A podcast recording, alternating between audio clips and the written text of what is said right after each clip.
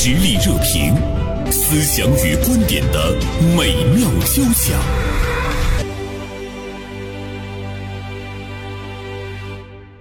今天呢，我们和大家来聊一聊在短视频的平台上爆火的微短剧啊。我们看到，对于微短剧的定义是这样的：它的单集的时长从几十秒到十五分钟左右。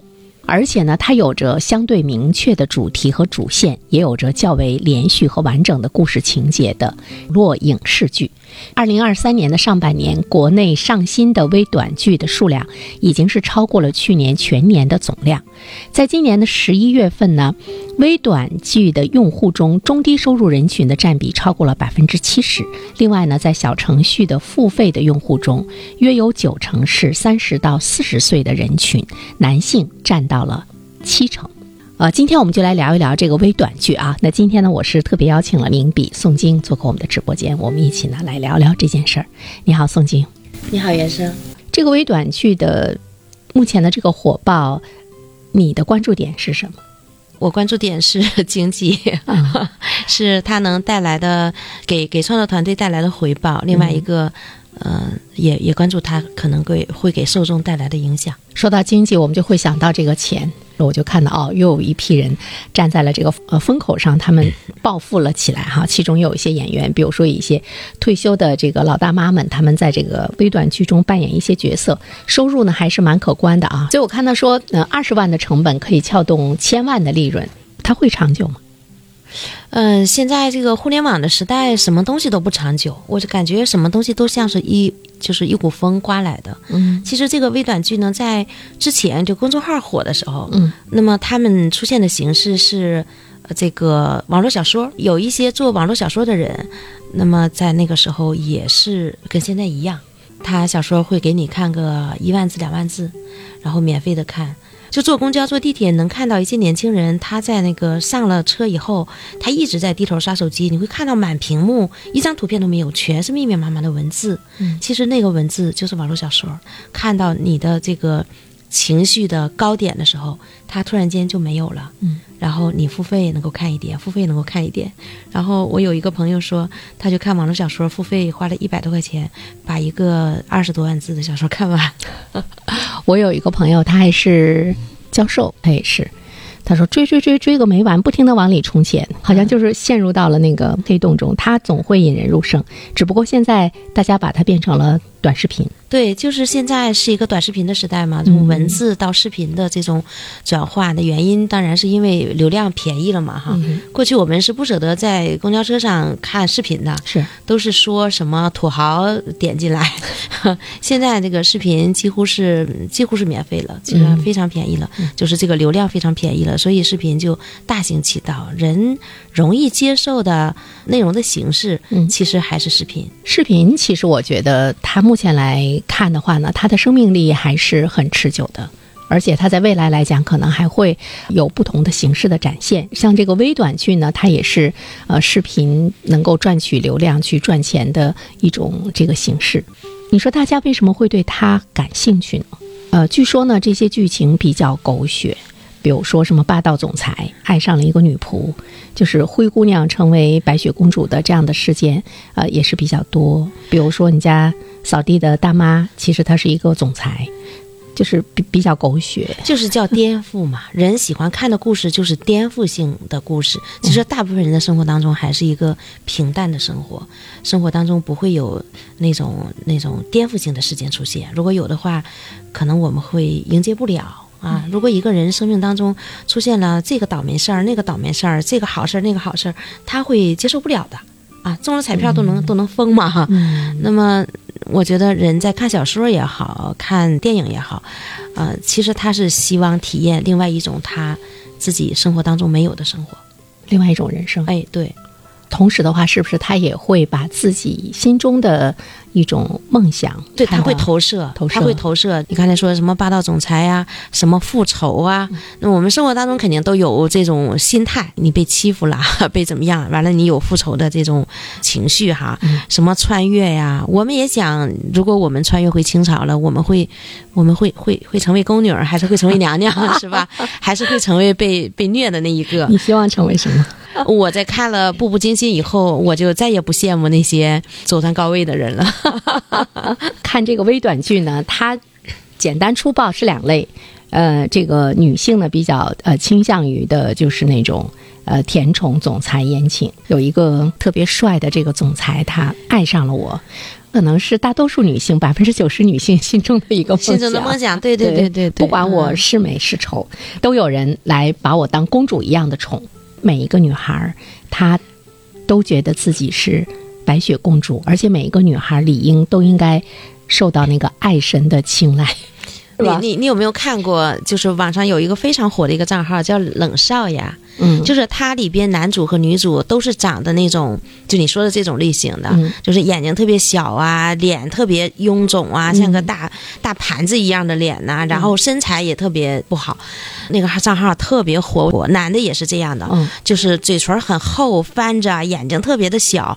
但是他俩的剧本写的太好了，就是两个演员嘛哈，演两个就是互相喜欢，然后又互相嫌弃的这么一对男女。他的剧本里边。金句频繁，比如说一个演员，他的那个相貌相貌比较平平，但他火了之后，他能够得到更多的平凡人的那种喜欢，因为我们在他身上其实看到了自己的一个嗯一个影子。另外一方面的话，像你刚才说金句频出，就是大家会觉得还是有营养的。你长得越普通。你越接近于我，嗯，甚至你还不如我，嗯，所以这种主角反倒容易火，只要剧本好啊。这个时候我就理解了那个字“ 爽”，对，这个爽。但是针对于男性的这些观众来讲的话呢，我们看到的是什么？战神逆袭重生，他好像是显示的是一个一个力量。有些男生表面上他很那个纤弱，手无缚鸡之力，但是他依然是希望自己是那个强大的。哎，也想跟宋静来探讨一下。我不知道这个调查是不是很准确啊？嗯，比如说，真的是大部分中低收入的人群是在看吗？因为它超过了百分之七十，这个数据还是蛮可怕的。之所以它能够成为中低收入人群，因为它把大部分的时间浪费在这里了。我觉得它是一个互相促进的一个东西。还有一点就是现在这个大环境嘛，很多人为什么愿意刷短剧？就是太颠覆人的三观了。其实很多短剧，我觉得它它游走在道德与法律的边缘。现在这个火爆，因为很多年轻人，很多低收入群体，他找不到工作，他没有那么多事情做。一个呢是有大量的时间，嗯，再一方面的话呢，我觉得他把他自己寄托在另外的一个世界中，或许他能得到一种释放。比如说他今天面临的那个那个压力，嗯，比如说他今天面临的社会的一种歧视，那么他在这样的剧中，嗯，他的一种。投射也好，或者是一种寄托也好，让他自己是不是内心能有一些舒张，一种情绪的释放吧？啊，我觉得是一种逃避。呃，我在刷短剧的时候哈，我有这样的一种情绪，就是我明知道这个短剧呢，为了割韭菜哈，为了吸引你的注意力，然后制造的这样的一种颠覆性的剧本，在生活当中不可能存在这样的情况，但是你不知不觉的，它就像一个时间的黑洞，嗯，它就给你的时间就吸过去了，就吸进去了，然后看完了之后，你也会觉得，天哪，我在干什么？这两个小时怎么就就不知不觉的就进入到被偷走了？就他对你也会形成一个习惯的模式，这就像我们过去说今天累了一天了，看看电视剧吧一样的。你的那个意志力和习惯到底谁去战胜谁？你觉得你经常是什么战胜了什么？哦，我我当我醒过来的时候，我突然间意识到说，哇，我在手机上已经浪费了很多时间了，然后我就会回来。我觉得现在这种短视频的时代哈，它的确对人的时间是一种摧残，对人的身体也是一种摧残哈。对对，但不管怎么说呢，现在的这个短剧的这个发展。的确是引起了这个社会的关注啊，也有一些个老牌的影视的传媒公司，像华策影视啊，像这个柠檬影业啊等等，也开始呢这个试水，推出了很多各异的短剧作品，会再一次的把它推向一个。一个高潮，觉没觉得就是那种裹挟？现在很多资本都看好这个市场啊！我听说在横店哈，一天二十四小时都有人在排队拍戏，一个礼拜就能把剧本打磨好，然后两个礼拜就拍完了这个剧，然后一个月这剧就上映了。如果是你没有这么短的时间的话，你你就被淘汰了。所以我们还能看到有些人在其中挣了好多的钱，除了投资方之外，演员说一个月能挣一百多万，就是一个没不知名的演员，就是一个素人。呃，电影学院出来的大学生，他也没有什么戏拍，本来他是当不成演员的，但是在那里边就演一个不同的角色。但我觉得这个情节哈，特别像公众号走过的路。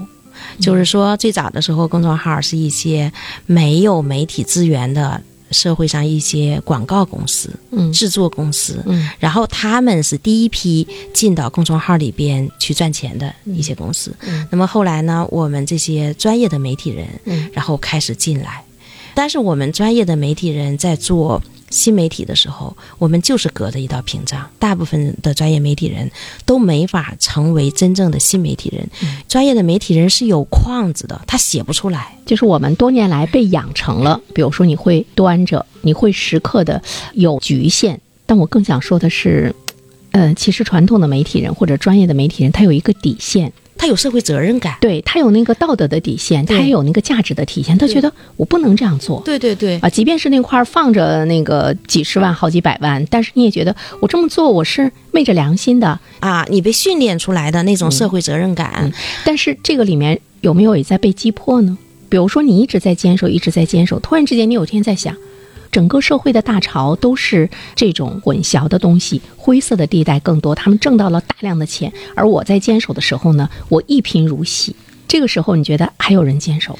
就是呃又出现了那种做导弹的没有卖鸡蛋的赚的多嘛，就是这样的啊。我觉得这个现象会一直存在的，这个在全世界都存在的，就是一些做创作的。那他很难成为收入上的那个顶流。今年诺贝尔奖获得者，呃，有一个呃那个女的，化学奖还是医学奖，她就是这样的默默无闻那么多年，经历了那么多的坎坷、困顿、匮乏，但是最后呢，她拿到了这个结果。做短剧的人永远不可能拿到戛纳奖吧？永远不可能成为王家卫啊！对呀、以独特的观察视角，发现时代的蓬勃力量；以敏锐的内心感知，寻找我们的精神家园。实力热评，名笔与名嘴的实力碰撞。会不会有一些人他就是拔不出来了？呃，碎片化的时间，我就能够了解到一个剧。嗯，我我是呃真的是反对刷微短剧的。我看过一个专家讲，就是大脑重构，就是你在看这些碎片化的东西，不需要动脑，只有挑逗你的情绪，让你的情绪达到爽点。他说这个时候呢，你你大脑之间就是这种神经元和神经元之间的链接嗯会断掉，嗯，然后人会变得没有系统化的思维，嗯，所以现在人你会发现他注意力不集中。但是有些人也在想说，我为什么要有系统化的思维？我也不需要我的系统化的思维去干什么。呃，我看到有一个网友他的那个担忧，我当时看完之后我，我哑然失笑。他说，我爸爸就特别喜欢看这个微短剧，我特别担心他过早的得老年痴呆。哎，我突然之间觉得他的这个担心是正确的。嗯，就你会看到，比如说在我们的生活中有一些那种高级的知识分子哈，还有他们都九十多岁、一百多岁，甚至于他接近一百岁的时候，他还他还在那个讲台上在给，学生们思维很清晰，嗯很清晰。对，呃，他九十多岁、一百多岁的时候，他还在写书，像杨绛，他还在整理啊，整理钱钟书的一系列的那个文集。越活到老的时候，他越有思考，而且他得老年痴呆的那个那个可能性几乎是没有。嗯，对。所以我就觉得，呃，我们不去想说，呃，我们说到的你要有正确的价值观，不去想说你的人生要有意义，我们也不去想说你的时间要有价值，你在你的有生之年为社会、为别人多做什么样的事情，这些似乎都很高调。你就想一想，你自己不要得老年痴呆，你就不要让自己陷入更多的那种简单的生活的状态中。，对对对，就保护大脑，嗯，叫势在必行啊！是 另外，心灵手巧，你可以做饭的时候，你可以做家务的时候，你多去锻炼你的手脚，它对你的大脑来讲也是一个对应的一个锻炼。这个美国有一个人呢，专门做了这个实验哈，嗯。他就发现我们成天看这个小屏幕啊，随时随地的看，嗯。因为手机变成人体的一个器官了哈，他就发现他自己的注意力不够集中，嗯。然后系统化的思维不够了，嗯。然后他做了一个实验，他跑到深山里边把这一切全部切断。然后在深山里边住了两个月，他发现他他又重新开始回到了那种慢生活的时时代，那种系统化思维、深度思考，呃，然后能够让自己平静下来。他做实验的目的是看，就是大脑神经元之间断了链接，然后变成了一个注意力不集中的人，我们能不能再变回去？是不是可逆的？嗯然后他证明的结果是说这是可逆的，就是关键是他断了多长时间？如果他断了很久很久，他还能修复吗？不知道这个实验没有做过。然后这个人呢，又回到现实生活当中，又开始了这种与互联网为伍的生活。嗯他发现他又重新断片儿了。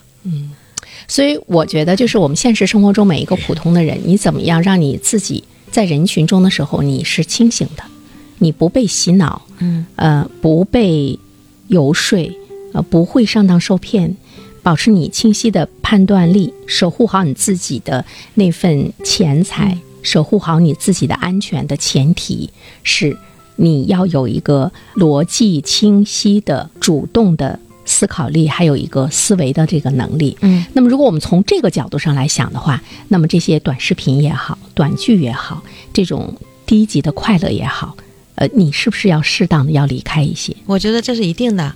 为了你自己哈？对，嗯那个曹林有一本书叫《手脑如玉》，哪个玉？手守身如玉，手守身如玉啊！他是手脑如玉。嗯那么他是教评论的老师，呃，中国青年报的一个评论员。嗯那么他呢，就是认为人的大脑不应该外界的这些东西给你洗脑，就你刚才说的洗脑，洗脑啊对，就是手脑如玉嘛。嗯 你要守住你的大脑，不能因为这个你看了这样的一些东西，你就跟走了。而且大家可能会在想说，我就是被他洗脑了，又怎么了？大家可以多看一些关于未来的一些书哈。你会被控制，那种被控制是什么呢？我我我记得我看过一个讲未来的一本书，它是那种故事化的。当你人你没有那种思考力之后，你是麻木的。你刚才说手机不离手，未来那个手机会像芯片一样植入到你的那个皮肤中，甚至我们每一个人都会有一个，呃，叫做机器人管家。嗯呃，他会告诉你该做什么。比如说，宋晶在我跟前，他跟我说：“宋晶这个人可交，你就和他交朋友吧。”我嗯我就会跟你交朋友。他告诉告诉我说，根据各种数据的判断，宋宋晶不太可交，你要远离他吧。就是你已经被训练成一个没有你自己的判断力，没有那种嗅觉等各个方面，大家也觉得这不挺好吗？醉生梦死哈，因为人未来来讲，你就是寻求一个长生不老、无比的快乐哈。但是呢，你会成为木偶，会成为傀儡。比如他告诉你说，这个人有问题，你要把他给杀掉，或者是你要上去把他给揍一顿，等等各个方面。在未来来讲，我们大多数人你是会被少数人控制，他让你干什么你就干什么，因为你没有思考力了，你的思考力就是次一次的、一遍一遍的被那个消磨掉，这个是很可怕的。其实我们一直在被洗脑啊，一直在被别人的思想控制啊，只是现在控制你的这个端口多了，它碎片化了，随时随地会被控制。对啊，就是它现在这个力量加大了，就是会更快速的把你变成一个木偶。至少我觉得我我们也是在控制中长大，嗯但是我们是不是还有思考力？呃，是啊，我们是有限的被控制，尤其是现在九零后、零零后，说你控制不了他了，嗯他自己的想法很就很执着了哈。嗯我们会担心这一代怎么样，但是现在说到爽剧这个事情，其实这个微短剧呢，对他们的这种洗脑，他迎合你的低级快乐，其实反过来他在掌控你。对对对，事实上他每天在刷的那些东西，难道不用不是控制他的精神吗？对，啊，它里面传播的那个价值链、嗯价值观，南风窗转发看天下的一篇文章，嗯这篇文章的标题叫《疯狂的短剧，谁在制造你的爽点》。嗯然后这篇文章我发到朋友圈儿，然后有一个新华社的朋友就给我发了一个微信，他说我看了你的朋友圈以后，我觉得人类没有未来了。然后当时我正在琢磨下午去采访，因为我还在刷手机，然后还没有离开手机，下午的工作没有开始，然后我就说，我说你你再不说，我感觉我连下午都没有了。是的，我觉得他说的很精准，所以我们就说需要去反省嘛。比如说，刚才我们放片花的时候，我跟宋静还在讨论，呃，我们要播出一期节目，你的主题是什么？大约是一个什么样的方向？其实它也它是有一个审稿制的，在传统媒体中，包括你要上一部电影，也是要经过一关一关的审。有些电影、有些剧就审了好多年，最后让你不断的去那个更改哈。当然你你也是被控制，但是我觉得它最终传出的它会有一个主流的一个价值哈。那么现在这些短剧谁在审视它？它为什么会那么轻易的就呈现在我们的面前？需不需要底线？国家已经认识到这个问题了哈，就是监审部门已经认识到这个问题了，发现有了公众号以后，为什么他们叫小编？他是对我们来说的，我们是大编辑，他们是小不拥有传媒的执照哈。平台有一个审查关键词的审查，机器人的审查，其实这个审查是很是很初级的，甚至有一些好的内容，它因为触碰了某些关键字，嗯，然后它也给他审查不通过。但事实上，这个审查是一个机械化的一个审查，应该像审查电视剧、电影一样的去审查短剧。